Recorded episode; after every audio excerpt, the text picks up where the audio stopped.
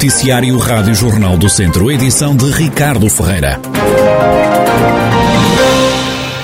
O presidente da Câmara de Viseu desafiou ontem o governo a avançar rapidamente com a construção de uma nova barragem de Fagildo. O desafio foi lançado por Fernando Ruas na Assembleia Municipal, depois de o deputado do PS, João Paulo Rebelo, ter questionado o Executivo Municipal sobre o andamento do processo de resolução do problema da falta de água no Conselho. Qual é uh, uh, o trabalho que a Câmara Municipal de Viseu está a fazer relativamente a este dossiê da barragem de Fagildo? Quer dizer, uh, demos, por favor, notícias concretas, objetivas, porque a preocupação com a água todos temos, Ninguém quer seguramente voltar a passar por circunstâncias como as que aconteceram em 2017. Eh, do, do, meu ponto de vista, o que é verdadeiramente interesse para esta Assembleia, e sobretudo lá fora, é a resolução dos, dos, problemas, independentemente de quem são as competências, mas também estaremos seguramente de acordo a uma coisa. A competência e a responsabilidade do abastecimento de água às populações é dos municípios. Isso eh, não, acho, que estaremos, acho que estaremos de acordo a gestão, a gestão dos recursos hídricos, a gestão dos recursos hídricos, cabe efetivamente à Agência Portuguesa do Ambiente, cabe ao Estado, mas Estado, volto a dizer, somos todos nós. Ora, o Presidente da Câmara de Viseu, Fernando Ruas, começou por desmentir o Secretário de Estado do Desporto. Há uma coisa que disse que não é verdade. Os municípios não são os responsáveis, são os responsáveis pelo abastecimento de água em baixa. Então, nem sequer podemos fazer barragens, não são da nossa responsabilidade.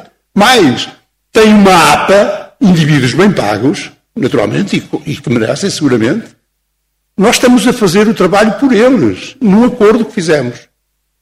Portanto, estamos a fazer o trabalho por eles. E basta lembrar, para quem não sabe, que nós mandamos centenas de milhares de euros para a APA. Exatamente porque pagamos impostos. E, portanto, vamos lá ver. Uh, o fornecimento da água em alta é da responsabilidade da Missão Central. E eu criei as águas de Portugal? Não. As águas de Portugal foram criadas exatamente para garantir o abastecimento em alta. E é isso que nós queremos. Nós só queremos que nos seja garantido o abastecimento em alta, porque da baixa cuidamos nós. Fernando Ruas exigiu também ao Governo que dê corda aos sapatos na construção de uma nova barragem. Seja qual for a solução que seja encontrada, e nós temos uma solução para, para propor, ela nunca dispensa a construção da barragem de Fagilde. O que significa que os dois, os dois problemas são independentes a questão da barragem de Fagilha é da responsabilidade do Governo. Andem com ela. E é bom dizer a esta Assembleia que se começarem hoje, demoram quatro anos a fazer a barragem. Portanto, é bom saber isto. Estão-me a perguntar o que é que a gente fez. Eu tenho andado acelerado a tratar desta situação. E seguramente hei de sair da Câmara e não ter o problema resolvido comigo. Mas eu deixo, deixo o problema, aquilo que for da minha responsabilidade. Podem ter a certeza que fazemos isso. Agora é bom é bom darem corda aos sapatos, mais uma vez. Comecem lá a barragem de Fagilde. Comecem a barragem, porque ela é sempre necessária. A barragem de Fagilde é necessária. É uma responsabilidade da APA. Então, avancem com ela. Garantam o financiamento que nós trataremos do resto. Declarações de Fernando Ruas, presidente da Câmara de Viseu, ontem na Assembleia Municipal. A partir de hoje, o pagamento das portagens eletrónicas nas antigas SCUT, como a A24 e a A25, pode ser feito em 15 dias. O alargamento do tempo de pagamento entra então em vigor esta quinta-feira. O prazo até agora para o pagamento das portagens era de apenas 5 dias úteis. O sistema de videovigilância florestal da Simviseu de Lafões deve estar totalmente operacional até ao final deste ano.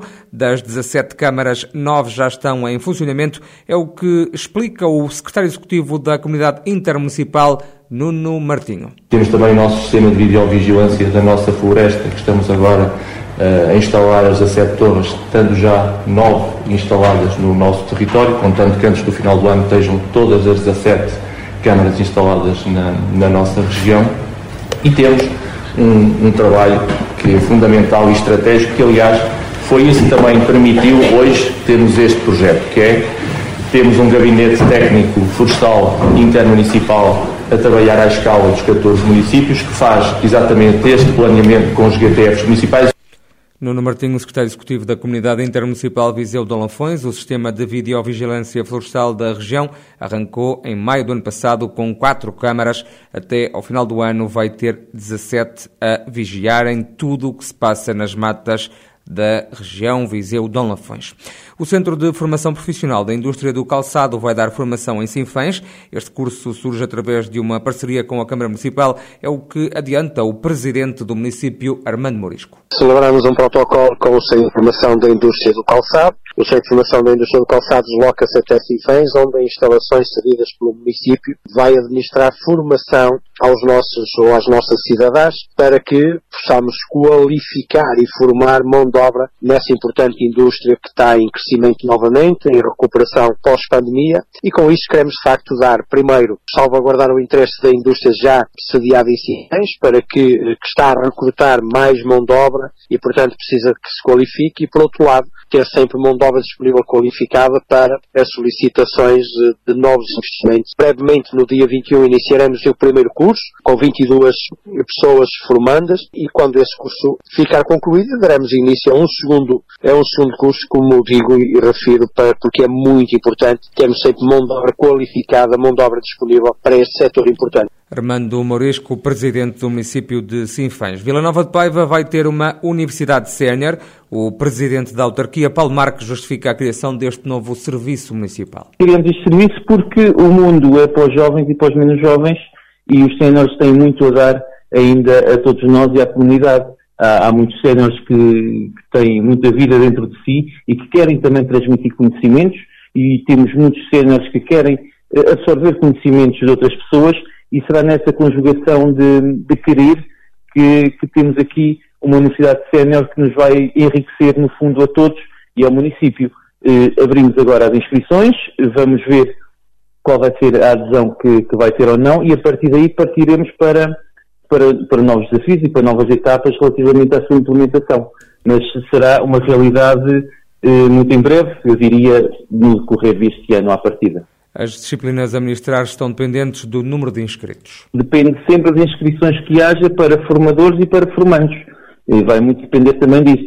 Apesar de que nós temos uma base que são os nossos técnicos, que vão assegurar muito do, do seu funcionamento e, e, a partir daí decidiremos eh, que áreas é que vamos abranger e até nas próprias inscrições as pessoas vão sugerir eh, temas e áreas que, que, possamos, que possamos abranger.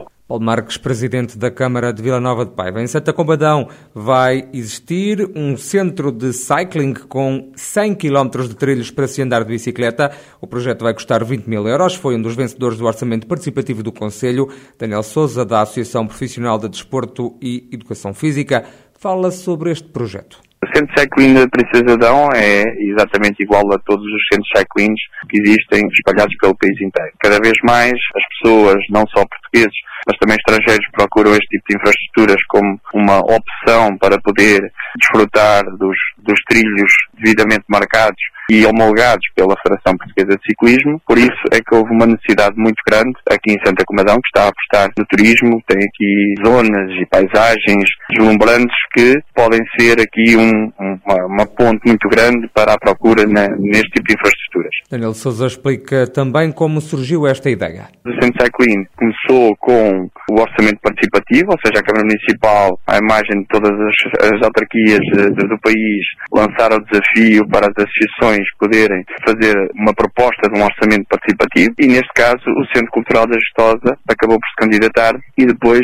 ser eleita como uma das melhores propostas e um dos melhores projetos aqui em Santa Comadão para poder participar então nesse tipo de orçamentos. Foi aprovado e agora estamos nos processos de auditorias, de homologações, para depois passar então para a devida marcação dos trilhos e o Centro Cycling Princesa Adão irá ter seis percursos devidamente marcados e homologados pela Federação Portuguesa de Ciclismo. Acaba por ser uma infraestrutura que vai ficar de forma permanente para a utilização da, população em geral, não só praticantes de PTT, mas para toda a, família, visto que os percursos são de forma progressiva, de acordo com as dificuldades físicas e técnicas que possa toda a gente poder participar neste tipo de infraestrutura. Daniel Souza, técnico de desporto na Associação Profissional de Desporto e Educação Física, entidade que vai criar um centro de cycling em Santa Combadão. Este centro de cycling Princesa do Dão vai ter 100 km de trilhos para se andar de bicicleta.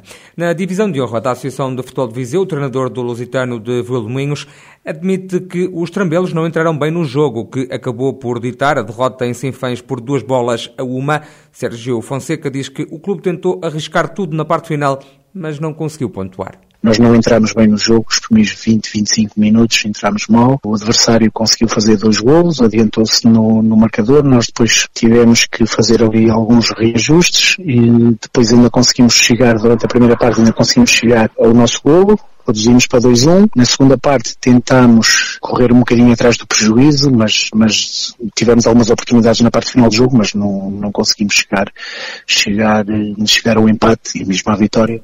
Acabou por, por perdermos os três pontos. Sérgio Fonseca, treinador do Lusitano de Vilmoinhos. O Mortágua foi o protagonista da goleada da jornada no fim de semana na divisão de honra. A equipa recebeu e goleou o Carvalhais por quatro bolas a zero. O treinador dos mortaguenses, Rui Gomes, defende que o resultado demonstra a superioridade da equipa do sul do distrito. Parece-me que a vitória é inteiramente justa. Os números podem refletir aquilo que se passou no jogo, porque nós tivemos, além dos golos, mais quatro ou cinco oportunidades bastante boas para, para marcar. O Carvalhais acabou por ter um, um livre já na segunda parte que atirou uma bola à barra, mas penso que o resultado reflete a nossa superioridade ao longo de, de todo o jogo.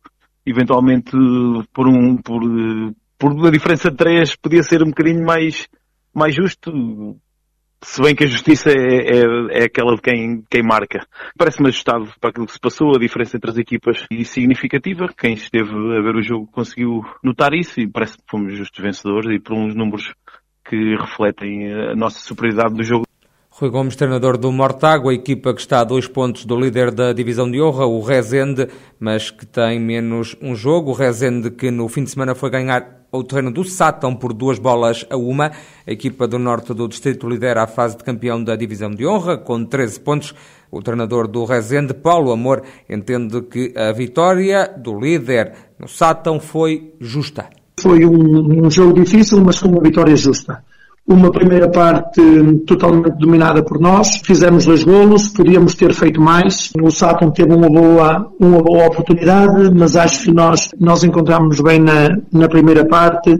Na segunda parte, o Saturn ajustou, ajustou algumas peças, começou a utilizar um, um futebol mais direto, foram criando algumas, algumas oportunidades, foram acreditando que podiam reduzir, reduzir a diferença na tentativa de alcançar o tipo de resultado, conseguiram um golo numa situação de, de muita atrapalhação dentro, dentro da área e depois continuaram a acreditar. Fomos defendendo, fomos contra-atacando e conseguimos a vitória num campo difícil contra uma boa equipa Paulo Amor, o técnico do Rezende, clube que lidera atualmente a divisão de honra da Associação de Futebol de Viseu.